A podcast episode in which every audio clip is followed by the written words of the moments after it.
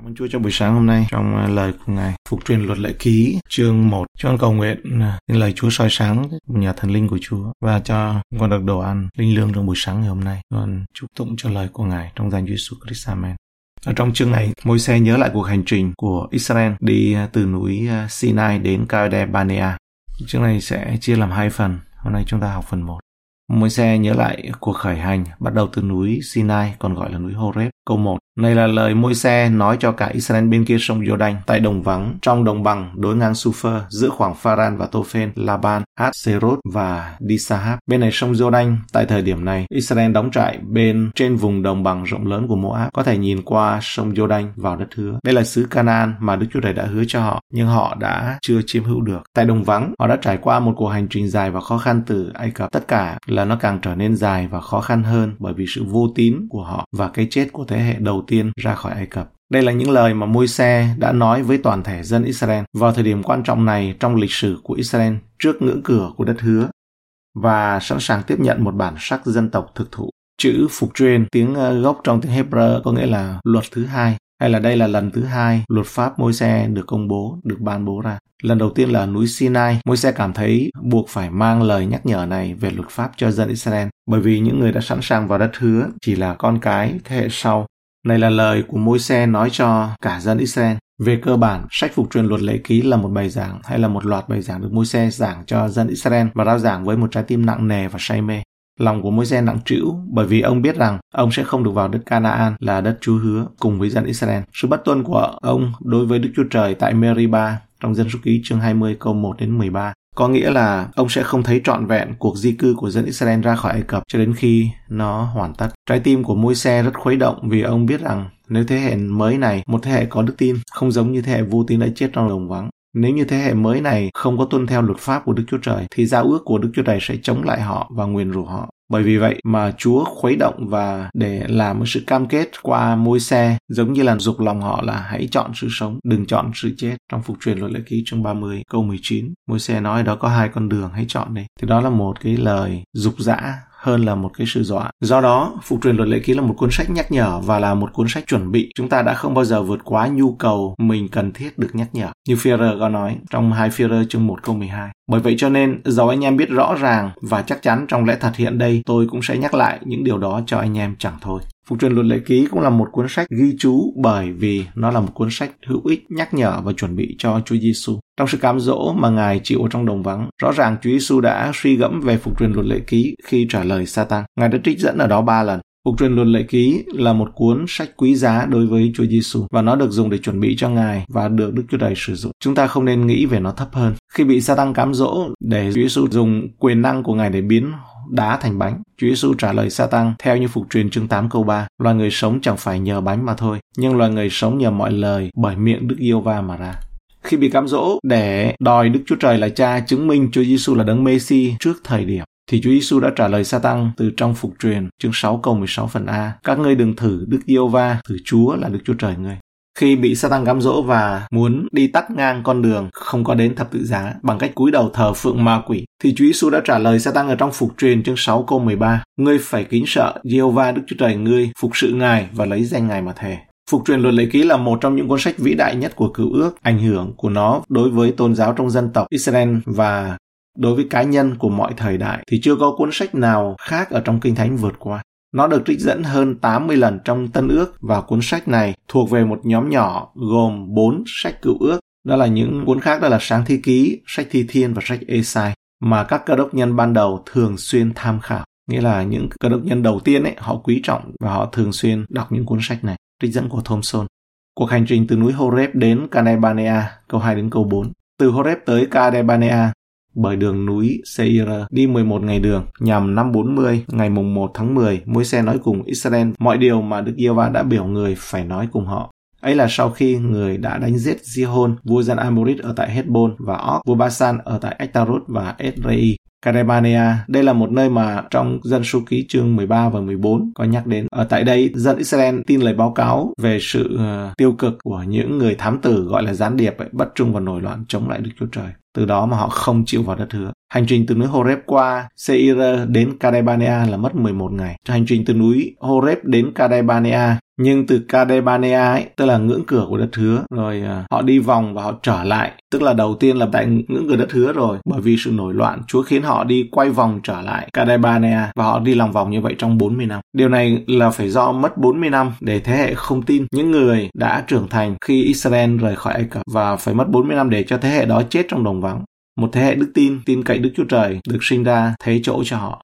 Sau khi người đã đánh giết Sihon và óc vua Basan, thì nỗi sợ hãi lớn của Israel khi họ lần đầu tiên đến Kabedah Banea và cơ hội vào đất hứa là họ sẽ bị nghiền nát bởi sức mạnh quân sự của người Canaan.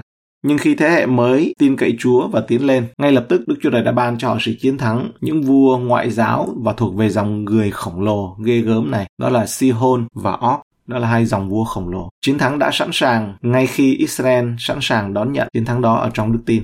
Môi-se giảng giải kinh thánh cho dân sự. Câu 5. Tại bên kia sông Jordan trong xứ Joab, Môi-se khởi giảng giải luật pháp này mà rằng. Ở bên này sông Jordan đây là một trong những điểm cuối cùng, những điều cuối cùng mà Môi-se làm để chuẩn bị cho dân Israel họ vào đất hứa. Môi-se biết họ cần phải biết lời Chúa. Ông bắt đầu giảng giải luật pháp này. Giờ đây môi xe sẽ phục vụ như một người thầy giáo giảng dạy cho Israel. Chữ tiếng Do Thái được dịch là giải thích, xuất phát từ những ý tưởng đào sâu hoặc là khai thác. môi xe sẽ khai thác, sẽ đào sâu sự phong phú về lẽ thật của Đức Chúa Trời cho dân sự và chuẩn bị cho họ bước vào. Mạng lệnh tiếp tục từ núi Horeb câu 6 đến câu 8. Diêu và Đức Chúa Trời chúng ta có phán cùng chúng ta tại núi Horeb mà rằng các ngươi kiều ngụ trong núi này đã lâu quá, hãy vòng lại và đi đến núi dân Amorit cùng đến các miền ở gần bên, tức là đến nơi đồng bằng, lên núi vào xứ thấp, đến miền Nam, lên mé biển vào xứ dân Canaan và Liban, cho đến sông lớn là sông Euphrates kìa ta phó xứ này cho các ngươi. Hãy vào và chiếm lấy xứ mà Đức Yêu Va đã thề ban cho tổ phụ các ngươi là Abraham, Isaac, Jacob cùng các con cháu của họ. Jehovah Đức Chúa Trời chúng ta có phán cùng chúng ta tại Horeb. Cuộc khởi hành từ núi Sinai, Horeb và Sinai là những tên khác nhau cho cùng một địa điểm mà thôi. Cuộc khởi hành này đã được ghi lại ở trong dân số ký chương 10. Tuy nhiên lời tường thuật của dân số ký 10 không cho chúng ta biết những chi tiết được ghi lại ở đây. Người đã ở núi này đủ lâu rồi. Đơn giản, Đức Chúa Trời bảo với dân Israel hãy tiến lên. Một năm ở núi Sinai là đủ. Ngài không mang họ ra khỏi Ai Cập để sống mãi mãi tại núi Sinai. Đó là nơi mà Chúa hiện ra và mang ban luật pháp. Đã đến lúc phải tiếp tục ở trong đức tin và giành lấy miền đất hứa. Galati chương 4 và Hebrew chương 12 đồng nhất núi Sinai một cách tượng trưng với giao ước cũ về công việc và luật pháp. Đối với tín đồ của Đấng Christ ngày nay, điều quan trọng là dành một chút thời gian tuân theo luật pháp như một người thầy giáo. Galati chương 3 câu 24 25 nói rằng luật pháp như người thầy giáo dẫn chúng ta đến Đấng Christ để chúng ta nhận biết được đặc tính thánh khiết của Đức Chúa Trời và nhu cầu của chúng ta là cần một đấng cứu rỗi. Nhưng Đức Chúa Trời không bao giờ có ý định cho cơ đốc nhân sống một cuộc sống tâm linh của họ tại núi Sinai. Người tin Chúa phải tiếp tục trưởng thành trong đức tin, đi đến đất hứa, rời khỏi Sinai. Hãy quay đầu và thực hiện cuộc hành trình của ngươi. Hãy quay lại. Hãy xem, ta đã đặt sứ ở trước mặt ngươi. Mặc dầu đó sẽ là một thử thách, Đức Chúa Trời đã đặt đất hứa ở trước Israel. Và môi xe ở đây đã nhớ lại khi ông nói chuyện với họ tại Sinai và bảo họ hãy tiếp tục tiến lên để chiếm đất. Khi môi xe bổ nhiệm các quan xét ở giữa Israel câu 9 đến 18, trong lúc đó ta nói cùng các ngươi rằng, một mình ta không đủ sức cai trị các ngươi. Giê-hô-va Đức Chúa Trời, các ngươi đã ra thêm các ngươi. Kìa ngày nay các ngươi đông như sao trên trời. Nguyện Giê-hô-va Đức Chúa Trời của tổ phụ các ngươi khiến các ngươi thêm lên gấp ngàn lần và ban phước cho, y như Ngài đã phán cùng các ngươi. Một mình ta làm thế nào mang lấy trách nhiệm và gánh nặng nề điều tranh tụng của các ngươi. Hãy chọn trong mỗi chi phái các ngươi những người khôn ngoan, thông sáng, có tiếng và ta sẽ lập họ lên làm quan trưởng các ngươi. Các ngươi có đáp rằng việc người toàn làm thật tốt thay. Bây giờ ta chọn lấy những người quan trưởng của các chi phái là những người khôn ngoan, có tiếng, lập lên làm quan tướng các ngươi, hoặc cai ngàn người, hoặc cai trăm người, hoặc cai năm mươi người, hoặc cai mười người, và làm quản lý trong những chi phái của các ngươi. Trong lúc đó ta ra lệnh cho những quan xét các ngươi rằng hãy nghe anh em các ngươi và lấy công bình mà xét đoán sự tranh tụng của mỗi người với anh em mình hay là với khách ngoại bang ở cùng người. Trong việc xét đoán các ngươi chớ tất tư vị ai. Hãy nghe người hèn như nghe người sang, đừng có sợ ai, vì sự xét đoán thuộc về Đức Chúa Trời. Phạm việc nào lấy làm rất khó cho các ngươi, hãy đem đến trước mặt ta thì ta sẽ nghe cho. Vậy trong lúc đó, ta có truyền cho các ngươi mọi điều mình phải làm. Hãy chọn cho các ngươi những người đàn ông khôn ngoan, hiểu biết, thông thái. Trong các chi phái của các ngươi, ta sẽ khiến họ quản lý, lãnh đạo các ngươi. Một số người nghĩ rằng việc bổ nhiệm những nhà lãnh đạo được mô tả trong phục truyền chương 1 này là ám chỉ về việc bổ nhiệm các nhà lãnh đạo ở trong xuất Ê-díp-tô ký chương 18.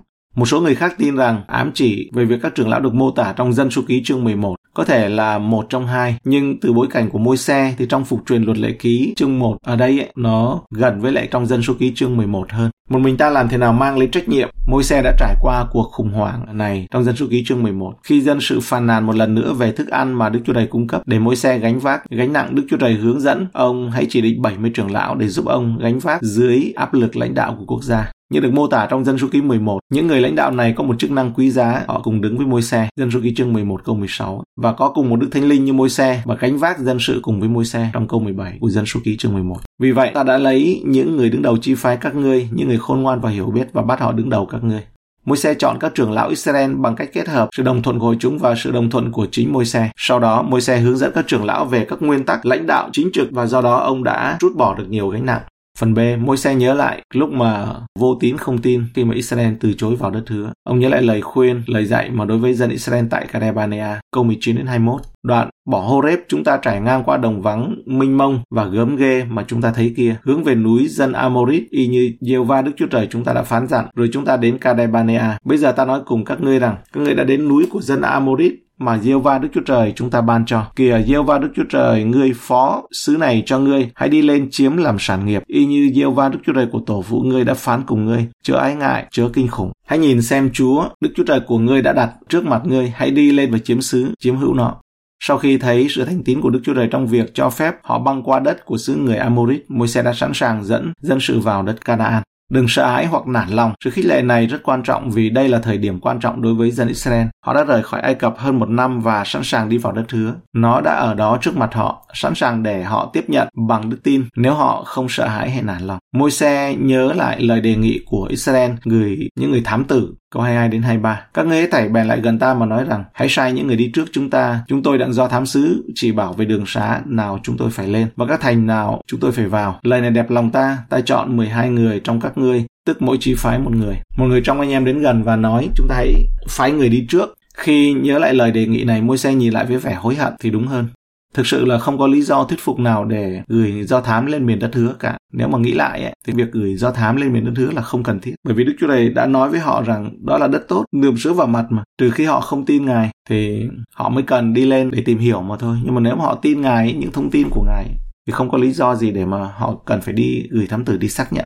Đức Chúa Trời đã nói với họ rằng họ sẽ chiếm đất và đánh bại các quốc gia sống ở đó, trừ khi họ không tin Ngài không có lý do gì để họ nhìn vào kẻ thù. Uh, và xem liệu Đức Chúa Trời có thể đối phó hay là xử lý những kẻ thù này hay không. Kết quả là 10 ông đi về từ thám tử trở thành gián điệp gọi là làm tay sai cho giặc luôn. Nói những lời mà giết hết cả một thế hệ làm chết cả một thế hệ. Những lời vô tín ấy.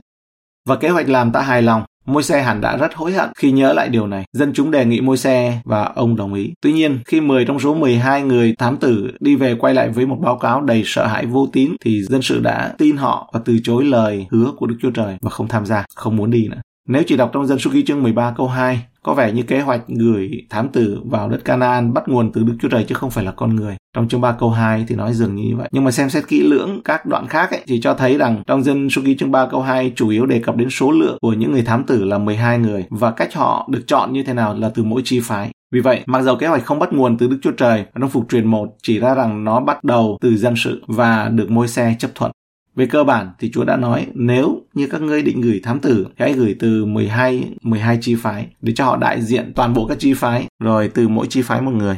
Có lẽ trong điều này Chúa đã lo liệu để cho không có phải tất cả các thám tử đều mang lại một báo cáo bằng sự vô tín. Môi xe nhớ lại cuộc hành trình và báo cáo của các thám tử, câu 24 đến 25. 12 người đó ra đi, lên núi, đi đến khe Ekon và do thám sứ Họ hái cầm trong tay mình những trái cây xứ đó đem về cho chúng ta, thuật lại cùng chúng ta rằng xứ mà gieo va Đức Chúa Trời chúng ta ban cho thật là tốt. Lời nhắc lại cho chúng ta, điều đáng chú ý là môi xe không đề cập đến báo cáo gian ác của những người thám tử không tin trong dân số ký chương 13 câu 28 29. Dường như ký ức đau đớn đến mức môi xe thậm chí không thể giải quyết được. Đó là một vùng đất tốt mà Chúa, Đức Chúa Trời của chúng ta ban cho chúng ta. Nước Israel đã nhận được báo cáo từ các thám tử tin kính. Joshua và Caleb thêm vào đó kể cả 10 người gián điệp kia đấy cũng thống nhất cũng nói rằng đó là cùng một điểm chung, đó là một vùng đất tốt mà Chúa Đức Chúa Trời ban cho chúng ta trong ờ, dân số ký chương 13 câu 27. Môi-se nhớ lại việc Israel đã từ chối đất hứa một cách vô tín, mặc dầu ông đã cầu xin họ, ông đã yêu cầu họ chiếm xứ bằng đức tin. Câu 26 đến câu 33.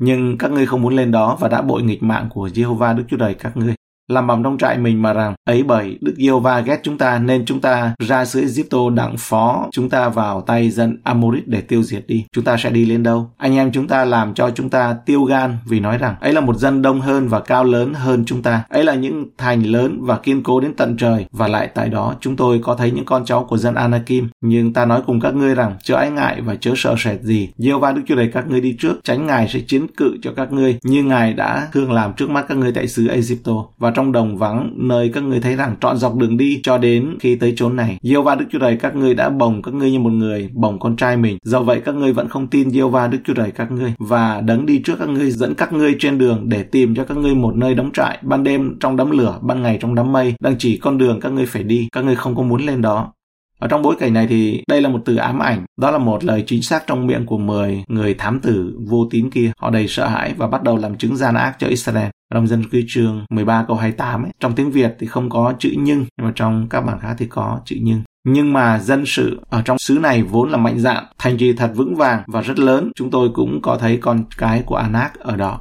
Về cơ bản là 10 thám tử và tất cả dân Israel đều nói chúng tôi đã lên xứ Canaan và thấy nó là một vùng, vùng tuyệt vời như lời Chúa đã nói đúng về điểm đó. Nhưng mà về cơ bản rằng mặc dầu vậy bởi mắt chúng tôi đã thấy cho nên chúng tôi không tin lời Chúa nói rằng chúng ta có thể chiến thắng được những kẻ thù sở hữu của đất đó. Cái chữ nhưng mà mặc dù thực tế chúng ta đã thấy rằng lời Đức Chúa đây là đúng nhưng mà chúng ta sẽ không tin cậy Ngài cho những điều lớn lao trong tương lai. Và đây là một lời tường thuật kinh khủng khiếp từ những câu 26 các ngươi không muốn lên đó và câu 27 làm bầm ở trong trại mình mà rằng đến câu 32 là các ngươi vẫn không tin giê va Đức Chúa Trời các ngươi. Đức Chúa Trời đã không làm gì khác ngoài việc chứng tỏ chính Ngài thành tín với Israel. Họ không thể chỉ ra một trường hợp nào mà Ngài đã làm họ thất vọng. Mặc dầu cuộc hành trình không dễ dàng, tuy nhiên họ đã đáp lại sự thành tín của Đức Chúa Trời bằng sự nổi loạn làm bầm và không tin.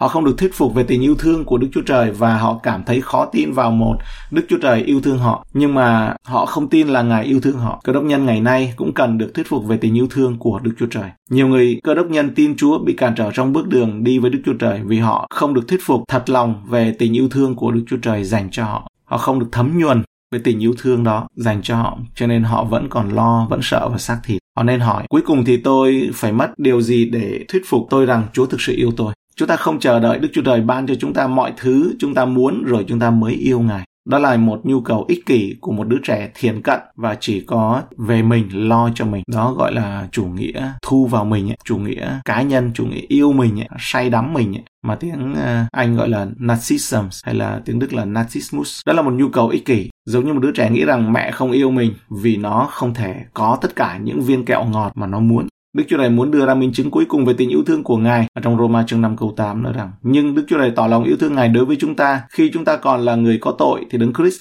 vì chúng ta chịu chết. Sự chết của Chúa Giêsu đối với những tội nhân là minh chứng cuối cùng cho tình yêu thương của Đức Chúa Trời. Ngài không thể làm gì hơn những gì Ngài đã làm trong Chúa Giêsu. Bây giờ chúng ta có thể đơn giản đón nhận tình yêu của Ngài. Chúng ta không thể, Đức Chúa Trời không thể làm gì hơn với những gì mà Ngài đã làm trong Chúa Giêsu, sự chết của Chúa Giêsu Christ.